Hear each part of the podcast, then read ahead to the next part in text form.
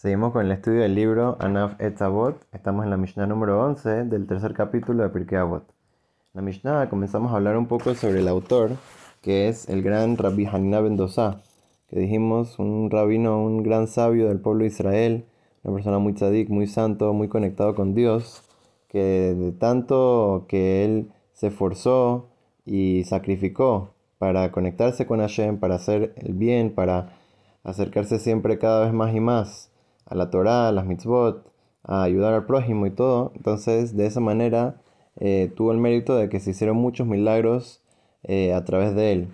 Eh, como nos cuenta la Gemara, que dice que una vez él quería traer un sacrificio al Bet al, al templo, pero ¿qué pasó? Como sabemos, era una persona que no tenía casi nada de recursos materiales, entonces ¿cómo va a traer un animal un sacrificio al Bet Entonces dijo, ¿sabes qué? Voy a ir al desierto a ver qué encuentro.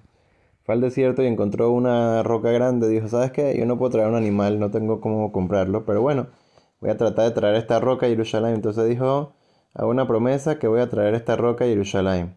Entonces, ¿ahora cómo la traigo? Una roca muy grande. Entonces oh, pasaron cinco personas por ahí y les dijo que si lo pueden ayudar a llevar la roca a Jerusalén. Dijeron, bueno, por pagarnos una moneda de oro a cada uno. ¿De dónde voy a sacar yo una moneda de oro? Entonces se fueron.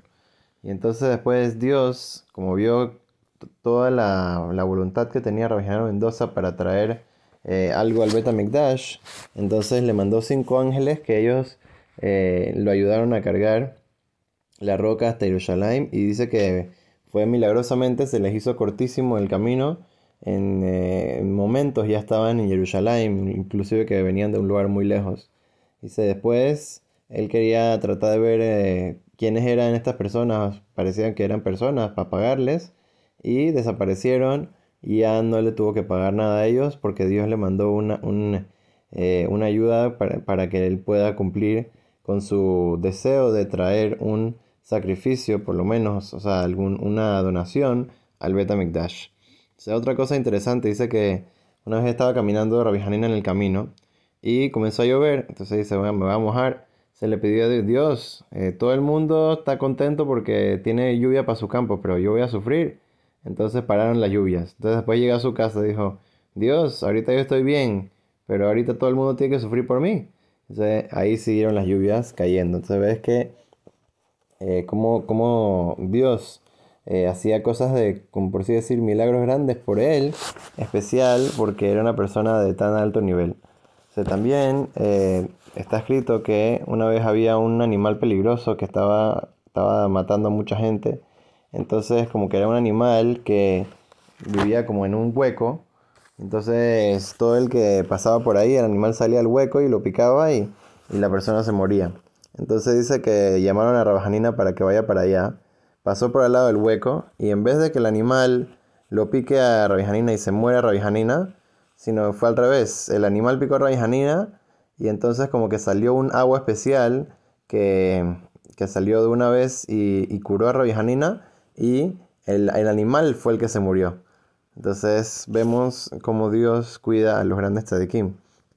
También eh, cuenta la, la Gemara en Berajot, sé que el, poder del, de la tefilá de Rabbi Mendoza, del, del, rezo, era muy grande, como vemos que eh, al hijo de Rab, Rabban Gamliel dice que que estaba enfermo y, mandaron a, unos mensajeros a donde Rabbi Hanina para que rece por el hijo de Rabban Gamliel, que era de los grandes sabios de la generación.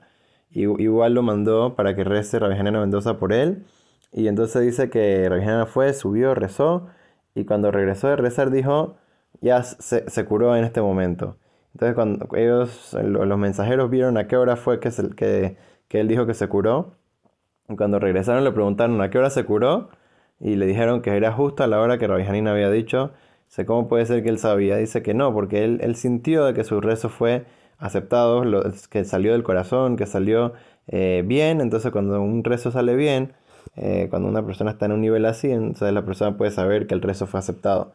También sabemos con el hijo de Rabbi Hanan Ben Zakai, que dice que también le pidió a Rabbi Hanan Mendoza, que, estaba, que era un alumno de Rabbi Hanan Ben Zakai, igual rezó por él y eh, se curó. Entonces la esposa de Rabbi Hanan le preguntó, pero ¿cómo así? ¿Tú le estás pidiendo a un alumno tuyo que rece? Dice, sí, porque él, inclusive que puede ser yo tenga eh, un nivel más alto de que sé más Torah que él, o que yo le estoy enseñando a él, yo soy su, su maestro, pero él tiene una conexión especial con Dios como un sirviente frente al rey. O sea, que es una persona que está constantemente eh, sirviendo a Kadosh constantemente en tefilá, constantemente creciendo. Entonces, una persona así, cuando reza, eh, las tefilot, los rezos de esa persona, se escuchan mucho más rápido y mucho más efectivo. Se Hashem que podamos aprender de las grandes acciones eh, de la Virgen Mendoza que lo llevaron a grandes milagros y grandes salvaciones para el pueblo de Israel.